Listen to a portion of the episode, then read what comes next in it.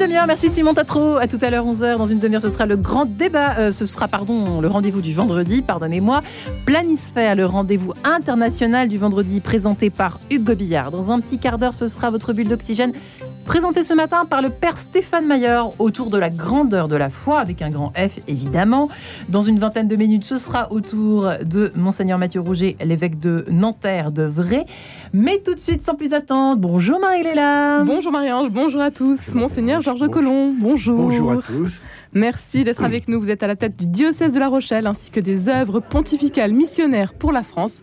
Vous êtes de passage à Paris aujourd'hui à l'occasion de la semaine missionnaire mondiale qui s'achève ce dimanche 23 octobre. Une semaine très importante pour vous et pour la mission. Expliquez-nous pour commencer, Monseigneur Colomb, quel est l'enjeu de cette semaine missionnaire Une semaine très importante, vous avez raison de le souligner, pour les OPM, les œuvres pontificales missionnaires, dont nous fêtons cette année le bicentenaire. Rien nous avons eu aussi, il ne faut pas l'oublier, la, la, béatification de Pauline Jaricot, euh, donc au cours de cette année à Lyon une grande fête pour le diocèse de Lyon et une, pour toute la France, bien sûr, et aussi, bien sûr, pour les OPM qui étaient les directeurs nationaux du, du monde entier, pratiquement étaient là. Euh, nous sommes présents à peu près dans 150 pays. Donc euh, c'est une semaine importante parce que d'abord c'est une semaine mondiale, hein, dans le monde entier.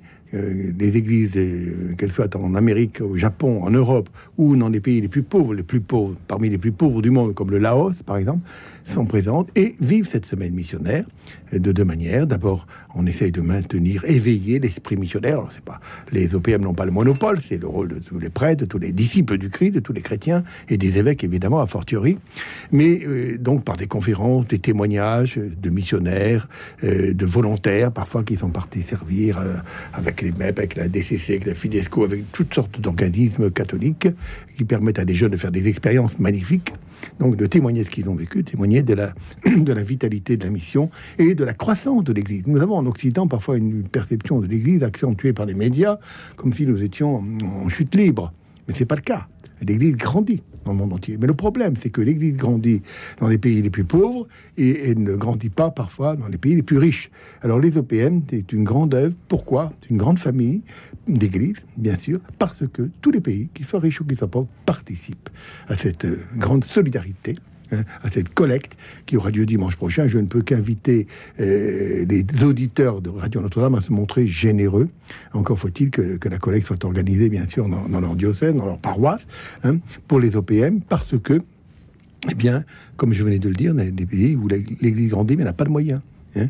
Vous savez que l'Église en Afrique assure des missions qui sont chez nous des missions de service public, l'éducation, la santé. Dans certains pays, si l'Église n'est pas là, il n'y a pas d'éducation, il n'y a pas de santé. Donc, euh, les EPM assurent la formation de 80 000 séminaristes dans le monde. 80 000, vous vous rendez compte que ça représente hein, En France, il doit y avoir 400, 500 séminaristes. 80 000. 60, peut-être la moitié sont des petits séminaristes comme petits séminaires, et, l'autre moitié, ou, les deux tiers et le, tiers, je ne sais plus, sont des grands séminaristes, donc ils sont préparent directement au sacerdoce. Voilà, donc maintenir éveillé l'esprit missionnaire, et le Saint-Père a choisi comme thème, extrait du livre des Actes des Apôtres, Soyez mes témoins. Soyons des témoins, des témoins du Christ. Alors justement, comment être témoin aujourd'hui? Vous parliez de la vitalité de l'Église dans le monde, peut-être moins en France oui, il ne faut, pas non plus exagérer. Il y a une vitalité de l'Église en France. Hein. Euh, il y a, vous savez, je crois que cette année, je n'ai plus le chiffre en tête, mais il y a eu, euh, par exemple, des milliers, peut-être 5000 euh, baptêmes de, de, de catéchumènes adultes. Donc c'est très important. Hein, euh, c'est inégal d'un diocèse à l'autre, bien sûr, parce que les diocèses ne se ressemblent pas, les tailles des diocèses ne sont pas les mêmes. Il y a une belle vitalité. Euh, nous avons, euh, dans mon diocèse par exemple, mais c'est valable ailleurs, nous avons des équipes pastorales, des, des chrétiens, des, baptisés qui s'engagent dans, la mission locale au service de l'Église, qui apportent leur soutien, leur témoignage, hein, qui viennent aider les prêtres, les diacres, les religieux et les religieuses. Nous avons une présence dans l'enseignement catholique également, donc il y a une belle vitalité en France. Mais il est vrai, il est vrai, si vous voulez, que certains, si on regarde certains paramètres, par exemple les vocations euh, sacerdotales ou bien religieuses, hein, euh, nous n'occupons pas le, premier rang sur le podium. Hein.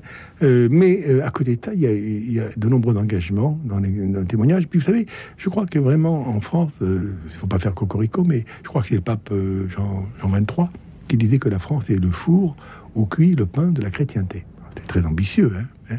c'est peut-être un petit peu, euh, un petit peu cocorico, mais je pense que nous avons des belles intuitions missionnaires dans nos diocèses. hein. et, quand je vois, si vous voulez, la vie que mènent les prêtres, quand je vois leur emploi du temps, quand je vois le zèle dont ils font preuve, je dis merci Seigneur. Et en même temps, je m'effraie parce que bien souvent, ils ont, ils ont une vie très occupée. Très occupée. Ils se donnent à fond. Hein, hein. Donc je crois que euh, l'Église de France vraiment mérite aussi le soutien. Et pour en revenir à cette semaine missionnaire qui se conclut par la collecte de dimanche, je dirais aussi que je mets en garde certains qui pensent qu'il n'y a pas besoin d'aider les OPM parce qu'on a un jumelage avec tel diocèse Parce que c'est loin aussi. Parce qu'on a un jumelage mm. avec notre paroisse est jumelée avec la paroisse de Ouagadougou. Euh, parce que notre diocèse donne une bourse à, un prêtre euh, qui vient de la Centrafrique, etc., etc. Les OPM ne fonctionnent pas au carnet d'adresse. On examine les dossiers de demande d'aide pour des objectifs bien précis.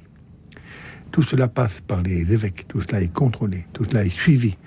Et en plus de ça, ça permet aux évêques qui n'ont pas de carnet d'adresse, qui n'ont pas de réseau, et ils sont nombreux, d'être aidés. Sinon, ça serait le système du copinage. Les OPM, c'est la solidarité intégrale. C'est très important. Et puis, deuxième argument, c'est que nous bénéficions en France de l'aide des OPM. Non pas directement, parce que nous, un des pays les plus riches du monde, la collecte est générale, vous savez, comme je le disais tout à l'heure. Mais bien redistribuée. Mais elle n'est pas redistribuée généralement, elle est redistribuée aux plus pauvres. Mais tous les missionnaires fidèles donomes que nous accueillons, dans mon diocèse, j'en ai, à peu près 15 sur 100 prêtres. Dans d'autres diocèses, il y en a beaucoup. Dans certains diocèses, ils sont la majorité parmi les prêtres en activité. Et tout ça grâce ils ont aux été formés missionnaires. Ils ont été formés, bien souvent, hein, dans les universités romaines qui sont financé par la congrégation pour l'évangélisation des peuples. Donc, d'une manière indirecte, notre Église en France, nos diocèses, bénéficient de la formation assurée par les OPM, grâce aux OPM plutôt, aux évêques, aux prêtres, aux clergés, autochtones en Asie, en Afrique, en Océanie, en Amérique du Sud. Monseigneur Colomb, quels sont les grands projets peut-être que vous soutenez actuellement dans le monde? Alors il y a des situations euh, plus difficiles, peut-être Haïti notamment, euh, le Moyen-Orient, l'Afrique? Oui, alors vous savez, c'est très difficile à vous dire parce que mm. on, soutient tellement de projets que moi-même, c'est parce que nous collectons... Plus de 3000 projets. 3000 projets, c'est mm. immense. Et alors si vous voulez, la caractéristique, c'est que les payeurs, ceux, ceux qui décident, c'est une bonne règle de comptabilité qui évite à mon avis bien des des problèmes.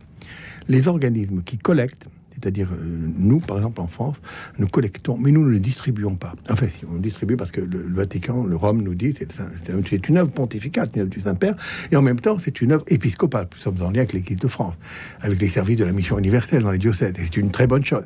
Hein. C'est pas, euh, il n'y a pas simplement une, ligne verticale, il y a aussi une ligne horizontale avec toute l'Église en France. Non, mais ce que je veux dire par là, c'est que nous collectons et c'est Rome qui décide, une, commission qui décide de l'affectation en fonction des, demandes qui, nous sont transmises par chaque délégué des OPM. Alors moi, en France, euh, comme, directeur national, je m'occupe de cette collecte avec mes collaborateurs qui font un travail magnifique, bien sûr. Hein. je ne suis pas tout seul, heureusement, sinon j'y arriverais pas parce que j'ai quand même un diocèse. Hein. Euh, mais, si vous voulez, je ne suis pas chargé, moi, d'examiner les demandes d'aide euh, du diocèse de La Rochelle ou du diocèse de, Gap ou, du diocèse de je ne sais quoi, de digne, hein, mais parce qu'il n'y en a pas. Par contre, dans les directeurs OPM qui sont dans d'autres pays, euh, ils, vérifient, ils s'assurent que la collecte soit bien réalisée et que des conférences soient assurées, des témoignages soient donnés sur l'Église universelle. Hein. Qu'un pays découvre ce qui se vit ailleurs, c'est une très bonne chose. Et en même temps, ils sont chargés de faire le discernement sur les dossiers de demande d'aide qui leur sont donnés. Donc, vous voyez, mais c'est Rome qui décide. Alors, par contre, comme nous collectons en France une certaine somme, eh bien, je ne sais pas comment on doit collecter, c'est pas, pas des sommes colossales compte tenu des besoins de l'Église. Hein. On doit collecter en France 6 ou 7 euh, en tout, dans l'année, avec les dons, tout. Hein. Ben, la collecte du mois d'octobre, euh, ce que nous recevons, c'est un, peu plus d'un million. Mmh. Mais en fait, euh, si vous voulez, par rapport aux quêtes françaises, je pense que c'est inférieur. Je sais pas, une partie, une partie qui m'échappe là. Hein un petit peu inférieur. Et, donc, si vous voulez, euh, sur cette quête que nous, que nous faisons et sur les dons qui nous sont faits, euh, pour éviter les transferts à Rome et ensuite ailleurs, Rome nous dit, ben vous, les Français, vous allez donner au Burkina, vous allez donner au Mali, vous allez tel diocèse. Et puis les Allemands vont donner ailleurs. Ça évite des transferts de fonds d'une banque à une autre, et par conséquent, ça évite des frais. Voyez, c'est une, c'est une règle pratique. Mais la décision est prise à Rome. Donc c'est pour ça que je suis mal placé pour vous parler. euh, En tout cas, de manière peut-être générale, c'est pour construire une église. Ah ben, tout à fait. euh, Ah ben, des constructions d'églises, la formation, des, euh, la formation est très importante aussi. La formation, construction d'églises, et puis aussi, et bien sûr, toutes sortes de bâtiments et toutes sortes de projets. Hein, euh, euh, qui est de projets éducatifs ou de développement euh, agricole et autres. Mais surtout, vraiment, les OPM, c'est la spécificité ecclésiale. hein. Il y a d'autres ONG qui sont plus chargées du développement. Vous êtes, Monseigneur Colomb, le, le directeur des œuvres pontificales missionnaires pour la France depuis 2020 maintenant. Qu'est-ce qui vous anime, vous, dans votre mission au quotidien? Eh bien, écoutez, ce qui m'anime, c'est de, de, de faire en sorte que, avec mes collaborateurs, nous puissions euh, réaliser les objectifs qui nous sont fixés. C'est-à-dire j'allais dire toujours plus, pour euh, reprendre l'expression du célèbre écrivain François de Closet, essayer d'augmenter un petit peu ces aides parce que les besoins sont énormes. Et vous savez, le Saint-Père nous a demandé, euh, lorsqu'il y a eu la, pandémie, de faire une collecte spéciale. C'était au mois de novembre, il y a maintenant un, an et demi, je crois. eh bien, euh, j'étais très fier parce que la France est arrivée en deuxième position après la Corée du Sud. Hein, nous avons collecté en quelques semaines, euh, prouve que les Français sont très généreux, c'est la somme de 700 000 euros, hein, qui est venue s'ajouter à les collectes d'autres pays pour aider les pays particulièrement touchés par la pandémie. Et- Votre message, pour terminer, euh, Monseigneur Colomb, euh, quel est le message que vous souhaiteriez transmettre aujourd'hui? Eh bien, je répéterai volontiers le message du Saint-Père. Soyez les témoins du Christ. Soyons les témoins du Christ là où nous sommes. Et l'Église grandira, le pape nous l'a dit, l'Église grandit par attraction, elle ne grandit pas par prosélytisme. Donc soyons et donnons l'image d'une communauté unie, fraternelle.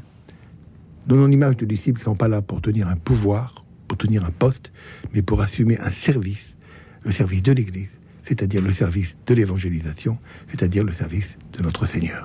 Vous-même, Monseigneur Colomb, vous avez euh, l'âme missionnaire, vous avez vécu euh, pendant plus d'une dizaine d'années à Taïwan, puis en Chine. Aujourd'hui, vous êtes, euh, vous êtes passé par les missions étrangères de Paris, et puis aujourd'hui, vous êtes le patron des OPM.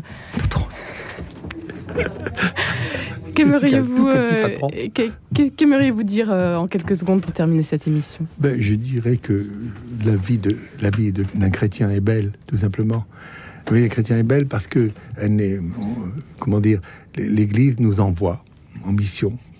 C'est très surprenant. Il y a une parole peut-être euh, de l'Évangile qui vous porte dans cette mission? N'ayez pas peur. hein. Je pense que c'est Il faut avoir du important. courage aujourd'hui. quand Oui, même. par les temps qui courent, je pense Mm. que c'est important de pas avoir peur. N'ayez pas peur euh, de l'adversité, n'ayez pas peur de la contradiction. Dans la mesure où vous annoncez l'évangile avec douceur, dans la mesure où vous respectez les autres, il ne faut pas avoir peur. Un grand merci, Monseigneur Georges Collomb, d'avoir été avec nous aujourd'hui à l'occasion de la semaine missionnaire mondiale. Rendez-vous euh, notamment donc euh, ce dimanche 23 pour la grande quête de, de Des des OPM. missions. Oui, oui. Et puis, euh, foncez à La Rochelle. Vous savez que tous les Parisiens vous Oui. envahissent. Vous êtes au Oui, courant, très bien. Et alors j'invite les Parisiens à payer, payer le, le denier de l'église à La Rochelle. Ah bah écoutez, C'est le 21e arrondissement de Paris. je sais même pas s'ils payent déjà à Paris. je Là, je vous plaisante. l'enregistrerai pas, ça j'espère. Je plaisante. Merci Marie-Léla. On retrouve lundi, À 10h03. lundi. Bon,